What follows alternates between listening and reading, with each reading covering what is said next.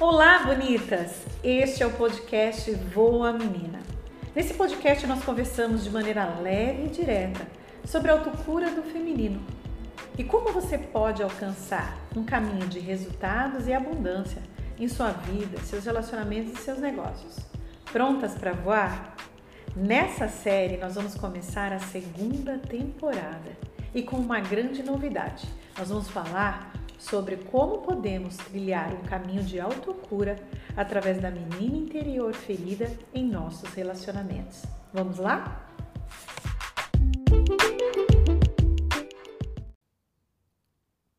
Olá, bonita! Nós estamos no episódio 4 da temporada 2 do podcast Voa Menina. Bom, nessa temporada nós estamos falando sobre como a nossa menina ferida está presente nos relacionamentos na vida adulta. E hoje eu quero trazer um tema que eu sei que pega muitas mulheres.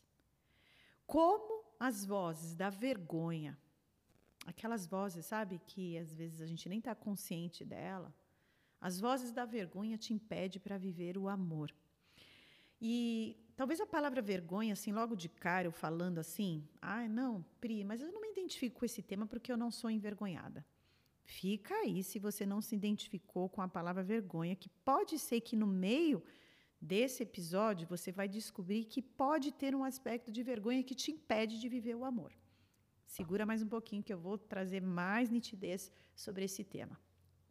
Bom, a vergonha, gente, ela é uma emoção básica, tá? É uma emoção básica, todo mundo sente em maior ou menor grau. O que, que, é essa emoção? Essa emoção ela é uma emoção que nos traz um senso de inadequação, um certo desconforto, uma, uma, uma sensação da gente estar errada na vida, insuficiente, incapaz.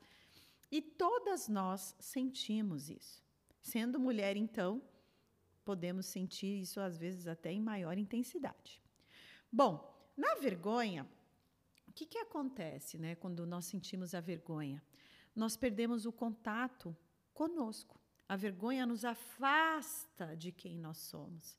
A vergonha coloca um véu entre o nosso eu, a nossa essência e quem a gente quer mostrar ao mundo. Então fica um conflito. Quando a gente perde esse contato com essa energia vital da nossa verdade, do nosso eu mais essencial, nós nos tornamos uma pessoa que não conseguimos acessar a nossa identidade. A vergonha coloca dúvidas sobre quem eu sou. O que, que as pessoas gostariam de ver em mim que eu não mostro por vergonha? O que eu mostro e que eu não consigo acessar? Então, a vergonha sempre é um distanciamento de quem eu sou, de como eu me apresento no mundo. E quando as mulheres estão feridas na vergonha, é, existe um conflito, porque você transita numa sensação boa, quando, mesmo não fazendo tanto esforço de mostrar-se ao mundo, você acaba sendo validada, elogiada. Isso sim pode ser, é, traz um certo desconforto, mas também uma certa afirmação da sua identidade, mas por outro lado, também é difícil receber essa aprovação, receber esse elogio. Então sempre é um dilema. Ao mesmo tempo que eu quero que o outro diga quem eu sou, que elogie, que diga que está bom, que isso é muito válido, ao mesmo tempo quando eu recebo isso, isso me traz conflito, isso me traz ruptura, divisão. Então, todas as vezes que nós confrontamos a nossa vergonha, é, é um confronto, é, vamos dizer, dilemático, difícil, porque a gente sente a vergonha como um ataque. A gente sente a vergonha como algo que vem para nos ferir. E não somos boba nem nada, quando algo nos fere, nós não queremos entrar em contato com isso. E como que nós podemos falar que você pode estar é, ferida na vergonha para viver um relacionamento? Talvez vai ficar mais claro para você que não se identificou lá no início de vergonha, sobre vergonha. Bom, a vergonha, ela pode ser vivenciada nos relacionamentos todas as vezes que você recebe uma crítica ou que você recebe alguma forma de algum ataque à sua pessoa, tá? Ou um julgamento. É, é como se você não, não tivesse um suporte, um apoio, uma estrutura interna que suportasse algo que vem de fora. Então, uma palavra que talvez o namorado traga, o cônjuge traga para você, isso é assimilado de uma forma, vamos dizer, desvirtuada. Você não consegue dar a, a, forma da qual aquela crítica, às vezes até construtiva, ou aquele julgamento, aquilo vem em forma de ataque. E, e quando nós não podemos ser quem nós somos no amor, concorda que fica difícil viver o amor? Porque se eu viver o amor implica em ter que tirar partes de mim, não ser quem eu sou, é como se eu não estivesse inteira. E eu penso que o amor é justamente o contrário. O amor ele coloca as nossas sombras, ele coloca os nossos pontos é, difíceis, mas de uma forma onde nós venhamos crescer é, com essa relação.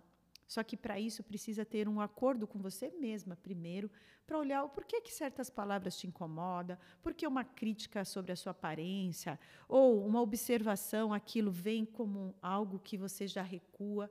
Então é muito importante olhar para a vergonha.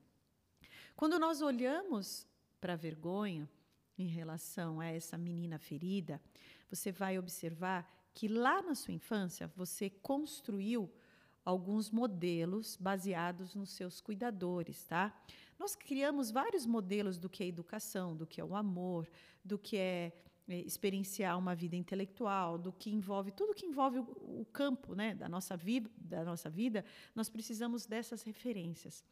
E se você teve alguma referência de algum cuidador que tem que tinham questões de vergonha, ou se esse cuidador, essa cuidadora colocou em você sensações de inadequação, onde você não se sentia adequado, é provável que você não consiga sentir essa leveza, essa confiança de estar do lado de alguém que está dizendo que te ama.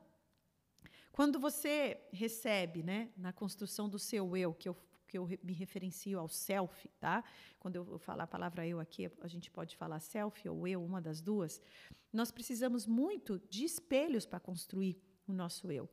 E eu costumo dizer que se os reflexos desses espelhos que construíram o nosso eu, que são esses cuidadores, foram bons, tudo que envolve a nossa construção da nossa identidade também vai ser bom. O que, que é essa construção desse, desse reflexo de um espelho bom? É quando eu posso ser quem eu sou, mesmo com aqueles defeitinhos, sabe? Defeitos, às vezes, é, eu digo de de personalidade, na forma de lidar com você mesma, o como que eu acolho as minhas imperfeições, como que eu lido com aquilo que eu não sou tão boa, naquilo que eu sei que ainda preciso me desenvolver. E quando eu encaro essa verdade sobre mim, isso deixa de ser vexatório e vergonhoso. Se torna a verdade a qual eu preciso encarar duramente. E quando eu encaro as minhas verdades duramente, ainda que sejam duras, eu abro espaço para o outro também ser real e verdadeiro com, com, comigo e eu com o outro. E isso floresce a relação porque tem verdade, tem espaço para as verdades, para aquilo que não é perfeito, para aquilo que é passível de ser criticado e julgado, de uma forma onde eu meio que me antecipo a isso, olho para isso, onde o outro não precisa me atacar ou me julgar, porque eu já vi isso e posso, às vezes, até concordar com o outro, que é um trabalho que eu estou fazendo comigo mesmo e que você já viu isso, mas que você está cuidando disso. Então, eu sempre digo né, que o buraco é mais embaixo. Quando a gente trabalha para os aspectos daquilo que nós não somos tão boas, é um, movimento doloroso, às vezes lidar com os nossos fracassos, lidar com as nossas imperfeições, construir essa imunidade ao fracasso frente à vergonha é algo realmente transformador se você quer viver um relacionamento que vale a pena. Mas nós precisamos entender que para viver um relacionamento que vale a pena, ainda que tenhamos vergonha, seja vergonha em relação a corpo, em relação a algum estilo de personalidade, algum comportamento, qual é a, vamos dizer, qual é a, a dica que, que não pode faltar? Olhe para isso. Amplie a consciência sobre isso. Eu vou dar um exemplo. Se tem algo no teu corpo que te traz vergonha, e que se isso vai para o seu relacionamento, sem você olhar para isso, sem você se dar conta disso, se você receber qualquer julgamento, qualquer crítica, ou às vezes nem julgamento ou crítica, alguma observação sobre aquele ponto que para você é vexatório, vergonhoso, isso pode trazer problemas no seu relacionamento. Um outro aspecto também tem aquela vergonha dos nossos comportamentos, vergonha daquilo que a gente às vezes pode falar, como agir. Acolha a sua imperfeição, porque à medida que você aprender a acolher as suas vergonhas, aquilo que talvez não seja tão bom em você, a, se o outro apontar, você já vai ter acolhido e isso não vai ser tão difícil. Bom, a vergonha, sim, é algo também que atrapalha pessoas que querem se relacionar afetivamente, principalmente o início, principalmente a abertura da, desse relacionamento. E eu diria que o trabalho a se fazer nesse sentido é, mais do que trabalhar sua timidez, é acolher, ampliar aquilo que você sente vergonha em você. Obviamente, não é um trabalho do dia para a noite, precisa ter coragem e desejo profundo de olhar para isso, mas eu posso dizer que muitas mulheres ainda não vivenciaram um relacionamento bacana, porque a vergonha, sim, tem sido um obstáculo para você caminhar para o mais em relação aos relacionamentos. É, ambientes de cuidadores muito austeros, autoritários, criam é, possibilidades, aspectos na vida adulta de mulheres que podem vir a desenvolver dificuldade de se conectar e se relacionar por ter esse senso de inadequação, por ter esse receio de não estar performando, de não estar sendo adequada. Tudo isso eu posso dizer para você que se vem de um campo de ferida, é como se você estivesse olhando para as relações a partir dessa lente, a partir dessa inadequação. Olhar para isso é urgente. Olhar para isso é algo que pode mudar a sua vida relacional e amorosa. Eu espero que esse episódio tenha te ajudado. Conte para mim aqui nos comentários como que ele te ajudou. Me envie uma mensagem e nós vamos continuar essa temporada. Fica conosco, tem muita coisa boa. Eu espero você no próximo episódio. Thank